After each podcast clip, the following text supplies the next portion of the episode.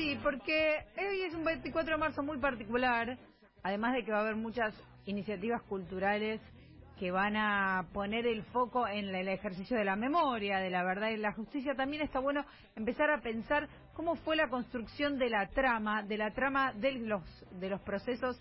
eh, que fueron, que fueron permitiendo que luego la dictadura militar se convierta en un genocidio, en una práctica genocida. Porque si hay algo que caracteriza a la última dictadura cívico-militar es que no fue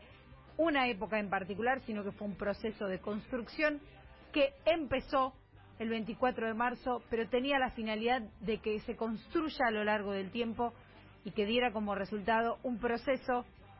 que no tenía como fin en sí mismo la muerte o la desaparición de los 30.000 desaparecidos, sino de la, de la desaparición de un tipo de vínculo social, que es el vínculo solidario, que es el vínculo con el otro, que genera un tipo de economía y un tipo de política completamente diferente a lo que buscaban este, los dictadores y el proceso y el proyecto económico que tenían. Este es un, es una, es una, va a ser una columna básicamente sociológica, pero que nos va a permitir pensar también cómo se construyen los procesos políticos y económicos en relación a que el Estado y las personas somos los que formamos la trama cultural y social de las digamos de las sociedades. El término genocidio es un término que surge con la con la modernidad en el siglo XX, eh, producto del aniquilamiento de la población armenia, eh, ejecutada sobre todo por el, por el Estado litadista turco, pero es un concepto que después se fue reformulando con el nazismo, eh, que fue propagado en términos de eh, el derecho internacional, que fue resignificado eh, en términos del aniquilamiento sistemático de distintas poblaciones y tiene una particularidad en la Argentina que lo hace diferente, que tiene que ver con que no se necesitó acudir a la cuestión racial para llevar a cabo el aniquilamiento. Eso hace que el valor simbólico del genocidio eh, en Argentina, o sea, digo, tenga, tenga otro condimento, que es el político. En, en general los genocidios como práctica social están eh, establecidos de un modo peculiar que tiene que ver con la legitimación de las prácticas, es decir, que se logra el consenso a partir de la destrucción de una población, en relación a la muerte o la destrucción de un, un determinado sector social vinculado a cuestiones raciales, religiosas. Bueno, en Argentina no alcanzó con eso, sino que se pasó una etapa siguiente, que fue la construcción de un enemigo político, y eso es lo que lo hace diferente a otros genocidios que se produjeron en el mundo. Y hay, digamos, si bien tiene esta, esta cuestión distinta que le, que le da, que le da, que le da otra entidad, eh, al mismo tiempo también se comparten otras características que en principio tiene que ver con el método reorganizador. ¿Por qué? En sí mismo sabemos cómo se autodenominaba eh, la última dictadura cívico-militar como proceso de reorganización nacional, es decir, que auto, digamos, retomaron este mismo concepto, que es, el concepto que atraviesa todos los genocidios, que es la necesidad de organizar, de reorganizar las relaciones sociales y el lenguaje al, interior de una sociedad preexistente para después poder eh, instalar las relaciones sociales necesarias para la clausura de una identidad que en este caso tenía que ver con una necesidad económica y política de instalar un modelo distinto. Bueno, el proceso de reorganización nacional fue básicamente eso, implicó el, aniquilamiento, pero no el aniquilamiento en sí mismo de la gente por el aniquilamiento, sino por la necesidad de transformar y refundar las relaciones sociales al interior del Estado y al interior de una nación preexistente a eso. Recordemos también que la construcción del Estado-Nación en sí misma es una construcción que implica la eliminación de ciertos vínculos para poner a otros, pero eso es una discusión previa. Vamos a hablar de cómo se construyó esa tecnología de poder de la destrucción para la reorganización de relaciones sociales, en este caso, en lo que fue el caso argentino, el caso de la última dictadura cívico-militar. Y en este caso vamos a citar a un autor que se llama Feyerster, que propone una periodización de, seis momentos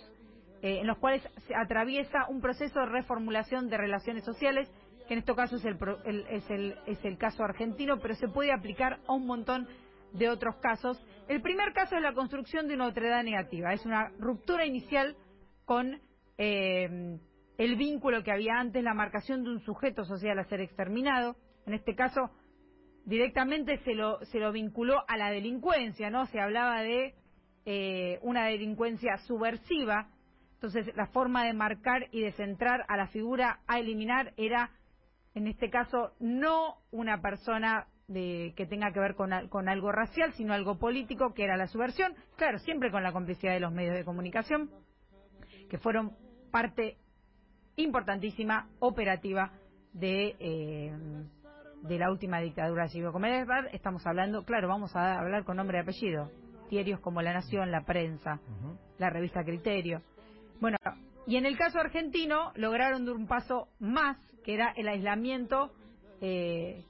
eh, del elemento, digamos, del elemento fundante, que es, que, que, es lo racial, del genocidio, para pasar al elemento político, prescindir de la, de la instrumentación racial, que fue lo que históricamente caracterizó a los genocidios, es lo que hace distinto al, al, genocidio argentino. El segundo paso, la siguiente fase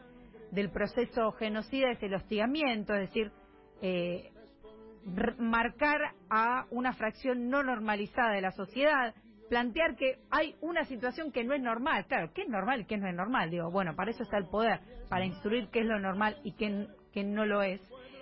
Eh, y remarcar que esa fracción que no está normalizada atenta contra el funcional, eh, contra el normal funcionamiento de la sociedad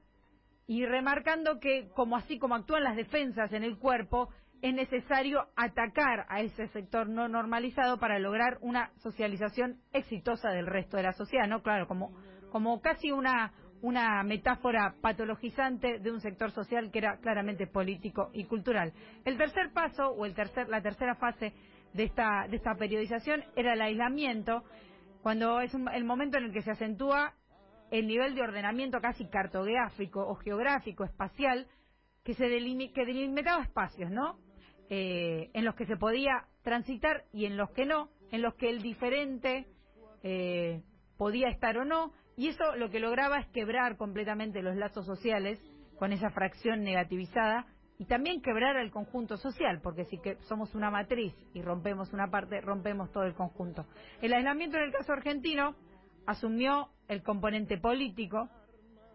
porque lo que se secuestraba, digamos, era eh, al, al sector político que no permitía el normal funcionamiento de la sociedad.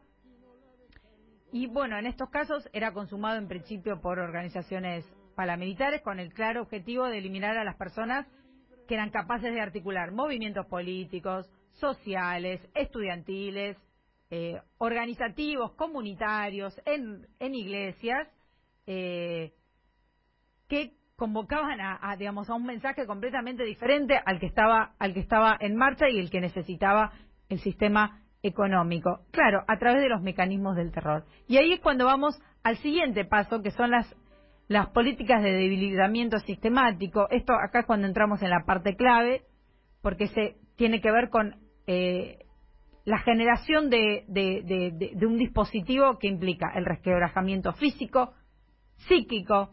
social y de las condiciones de existencia objetivas. No es solamente el hostigamiento eh, o la violencia física, sino la, la, violencia psíquica, la cuestión de construir a una figura como desaparecido, digamos, negar la identidad de una persona, negar la información a su propia familia, borrarla del mapa a través del terror y del aniquilamiento, también produciendo el terror en los propios compañeros de esas personas. Eso es lo que hace es el aniquilamiento psíquico. Mm. Y, y, bueno, y eso es lo que da pie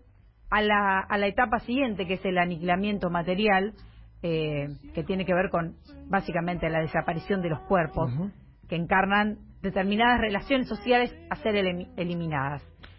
Y acá lo importante, que es eh, lo que da pie a la siguiente fase, que es la final, que es la de la realización simbólica, tiene que ver con algo muy importante, que es que el desaparecido tiene la particularidad de que no tiene nombre, no tiene adjudicaciones físicas o em, políticas determinadas, sino que cualquiera podía ser desaparecido. Eso lo que construye es miedo y confusión en el resto de las personas que no sabían qué estaba bien hacer y qué estaba mal. Entonces, prácticamente lo que digamos lo que se ejercitaba era la cuarentena en sí misma. Digo, al no saber qué está bien y qué está mal, no se hace nada. Entonces, el disciplinamiento va mucho más allá de la actividad política concreta. Era una cuestión de disciplinar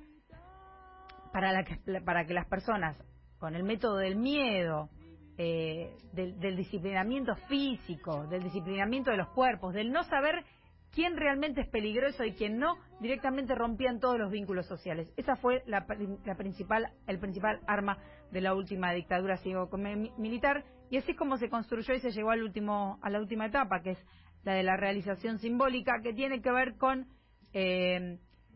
los momentos de llegar y de lograr la representación y la narración de cómo fue la experiencia, en este caso la experiencia traumática de la última dictadura cívico-militar. Feyerstein dice que eh, en relación a los mecanismos de realización simbólica, la eliminación y negación material de los cuerpos que representan estas relaciones sociales de autonomía no termina de realizarse, no termina de definirse, si no hay una posterior negación simbólica de los mismos. Es decir, que la realización simbólica no tiene, no tiene que ver directamente y solamente con la eliminación de los cuerpos, sino con la forma de narrar esa eliminación y la forma de narrar la última dictadura cívico-militar. Así es como se construye un proceso genocida. No empieza ni termina con la eliminación de los cuerpos, sino que termina cuando la, eh, el poder puede narrar cómo sucedieron esas cosas. Por eso es tan importante que ejerzamos la memoria, la verdad.